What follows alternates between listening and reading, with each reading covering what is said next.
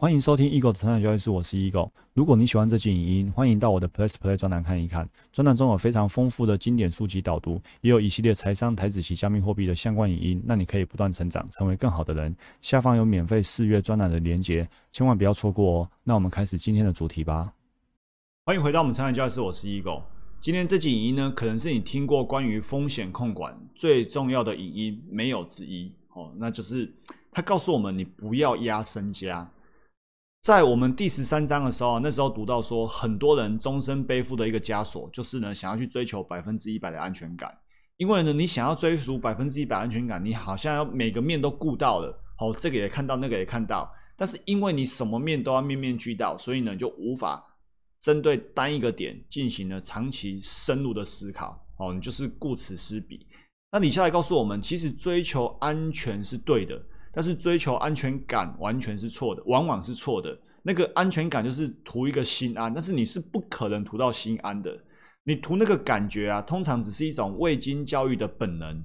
所以呢，什么是教育？教育就是要去纠正原本并不正确的感觉。我们要科学的去使用知识，打造升级之后更为靠谱的感觉，然后呢，不断的校校正。所以呢，追求安全是对的，但是追求安全感就一点都。不理性的哦，因为你不可能时刻追求到百分之百的安全感哦，那感觉是是你可以无止境的上纲的哦，那这样就没完没了了。那关于投资这件事情呢，未来最重要的就是部分不可知，就是明天到底会涨会跌，明天会出太阳还是下雨，其实呢是部分不可知的。所以只要带有那么一点点的不可知的程度，你就不可能做到百分之百的安全。所以当我们考虑未来的时候啊，事实上不存在百分之百正确。所以，因为不存在百分之百正确，不确定性就出现了。那不确定就是呢，在我们对未来做出任何决策的时候，最基础、最核心、最需要考虑的因素，你一定要把不确定性跟风险都算进去。投资呢，它是一个面向未来的判断跟决策，所以呢，我们只能尽量去做胜算超过五十 percent 的事情。虽然无法达到百分之一百，但是呢，越高越好。你要去放弃一些安全感，不要去追求百分之百的安全。这其实只是接受现实而已，因为呢，我们需要在乎安全没有错，但是呢，没办法做到百分之百安全，因为未来是充满不确定性的，只要不确定就有风险，有风险就不可能百分之一百安全，所以呢，放弃安全感，其实呢，也就只是接受现实，哦，你也没有办法多高大上，就算你不接受，你还是得面对它，因为它就是百分之百，没办法百分之百的安全。投资强调的应该是要避险，而不是冒险。那我们投资最大的风险呢，就是从此再也没有机会了。所谓从此再也没有机会了，就是赔光了。所以呢，有一句话说，你要想尽办法留在赌桌上。哦，那也有一句话说呢，留得青山在，不怕没柴烧。那有一个很有趣的现象哦，筹码越少的人越拼命。哦，他们觉得啊，我就是本比较少，所以呢，我要压重一点，才可以赶快翻身翻起来。于是呢，当他哪天脑充血的时候呢，他决定压上全部的身家。但这个决定呢，非常的不理性、不合理，完全是鬼使神差的被动行为，就是呢被激到了，哦，情绪失风控了，被情绪绑架了，压上全部之后会发生什么事情？就是一个悲剧。那这个悲剧呢，其实不断的在全世界各地上演。在压身家的前一瞬间呢，是一个很大的勇气，哦，全部压了。但是呢，压了之后呢，却会发现这只是一个无比愚蠢的行为。我们说不怕一万，只怕万一。其实呢，不用万一啊。百分之一就够了，甚至呢，即便更小，呃呃，好，不用万一，百分之一就可能会赔钱了。那如果今天是什么万分之一的几率啊，即便它是万分之一的几率，出现几率很小，但是呢，都可能第十次就出现了。好，所以墨菲定律也说过啊，凡事只要有可能出错，就一定会出错。好，所以我们必须规避从此再没有机会的这一个现象发生。为了规避呢，绝对不可以压上身家全部。那我之前读过巴菲特说一句话，他说呢，来，我们来打个比方吧。假设给你一把枪，里面可以装一千发子弹，但是呢，其实它只装了一发子弹。然后呢，把枪对准你的太阳穴，然后扣一下扳机，也就是说，你有千分之一的可能性会被击中。那你要多少钱才愿意去赌这个事情呢？是要赌一千万、一亿还是十亿？巴菲特答案是，不管多少钱都不能干，因为呢，这个时候呢，不可以算几率大小。不可以算期望值，因为如果碰到真的子弹，他给你多少钱，期望值多好都没有用了。所以这就是不可以去压生命的全部来去赌这件事情。那谈到这里啊，很多人觉得说不要压身家这种显而易见的建议呢，会觉得智商受辱。我当然知道不要压身家，你还还需要你跟我讲吗？难道我就这么笨吗？但是李笑来说，这种人啊，往往就是在输猴呢眼的时候啊，一激动就压上全部，然后呢彻底的输光。好，所以不要觉得自己很聪明，你都不会犯错。我们现在建立好正确的交易观念、正确的风控观念，就知道根本就不要做。那那些自以为聪明的哦，还需要你跟我建议吗？我本来就不会这样做的，那就是过度自信。好，那所以我们才说总是要做好情绪风控，避免自己呢知道做不到，知道不要 S N 加就做不到。哦，所以情绪风控变得很重要。书上还提到一个赌徒谬误，比如说今天值硬币的时候，连续两次正面的几率是不是五十乘以五十零点二五，对不对？五十 percent 乘以五十 percent 的零点二五。那连续三次正面的几率呢，就是零点五、零点五、零点五，好，等于零点一二五。那连续四次的正面呢，就是零点五乘四次，就是零点零六二五。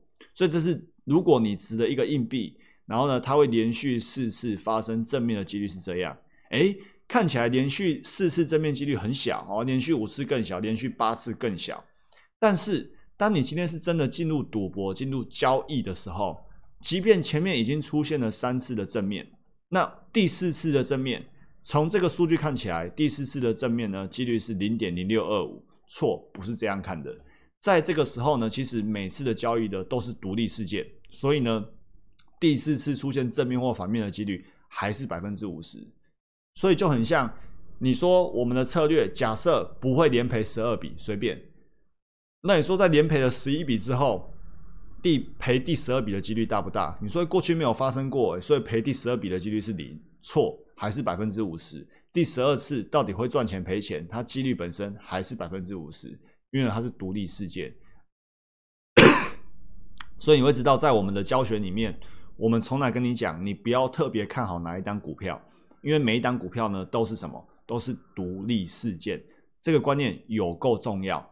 你不要赌徒谬误哦！你不要觉得说我前面赔了五次了，那我这次的第六次应该会赚钱吧？就压身家，就压了一半的身家好了，就又又赔了一次，连续赔了六次，连续赔了七次，第八次你又压身家，哇，彻底赔光，然后又想说怎么那么倒霉？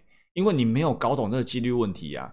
虽然连续出现八次正面的几率很小，但是呢，第七次跟第八次之间呢，它是独立事件。第八次的硬币不会跟第七次的硬币有一个对话，说，哎哎，第第七次硬币我跟你说，哦，你前面七次都正面，所以我是第八次，我几率要很小，所以我要反面，我不可以正面。没有，两枚硬币之间不会互相对话，所以呢，他们终究还是独立事件。所以你不要觉得前面已经发生了怎样，所以呢，后面就比较可能怎样，没有什么比较可能，错，全部都一样，好，没有比较可能，好，他们都是独立事件，好。那书上也提到说，关于杠杆这件事情啊，不是绝对不能使用，而是呢，等到你有本事算清楚再用也不迟。